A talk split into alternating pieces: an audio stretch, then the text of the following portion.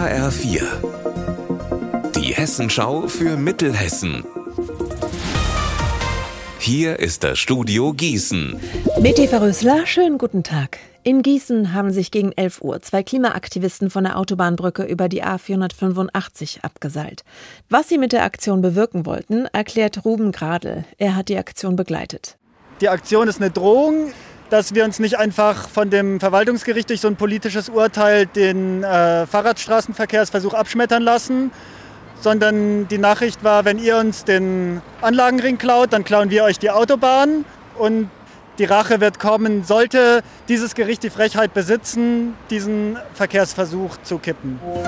Nach den Ereignissen rund um das Eritrea-Festival steigt der Druck auf die Messe Gießen. Trotz aller Kritik und der bekannten Risiken hatte das private Unternehmen am Wochenende erneut die Hessenhalle an die Veranstalter des Festivals vermietet. Die Veranstalter sollen dem Militärregime in Eritrea nahestehen. HR-Reporter Alexander Gottschalk, wie konkret steigt denn jetzt der Druck auf den Veranstalter? Ja, das Stadtparlament hat gestern beschlossen, dass der Magistrat nochmal auf die Messe Gießen einwirken soll. Weiterer Druck kommt vom Gewerbe Gewerbeverein BIT Seltersweg. Dessen Chef hat mir erzählt, dass mehrere Unternehmen die Zusammenarbeit mit der Messe jetzt in Frage stellen. Vor allem in der Innenstadt gab es am Wochenende wohl erhebliche Umsatzeinbußen. Die Messe selbst hat Gesprächsbereitschaft signalisiert. Sie beharrt aber auch auf ihrem Standpunkt. Man halte sich an Recht und Ordnung und vermiete diskriminierungsfrei. Mittelhessen rockt. Beim HR-Videowettbewerb Meine Ausbildung, du führst Regie haben in diesem Jahr mehrere Schulen aus Mittelhessen gewonnen. Mehr als 60 Bewerbungen waren Anfang des Jahres in Frankfurt beim HR eingetrudelt. Jetzt stehen die Sieger fest.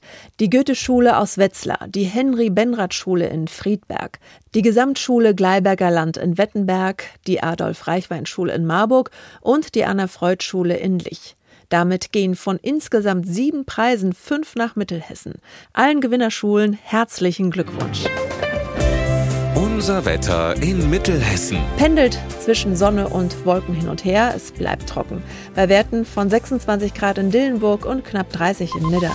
Am Wochenende ist totaler Hochsommer angesagt, vielleicht mit ein bisschen Regen in der Nacht zu Sonntag.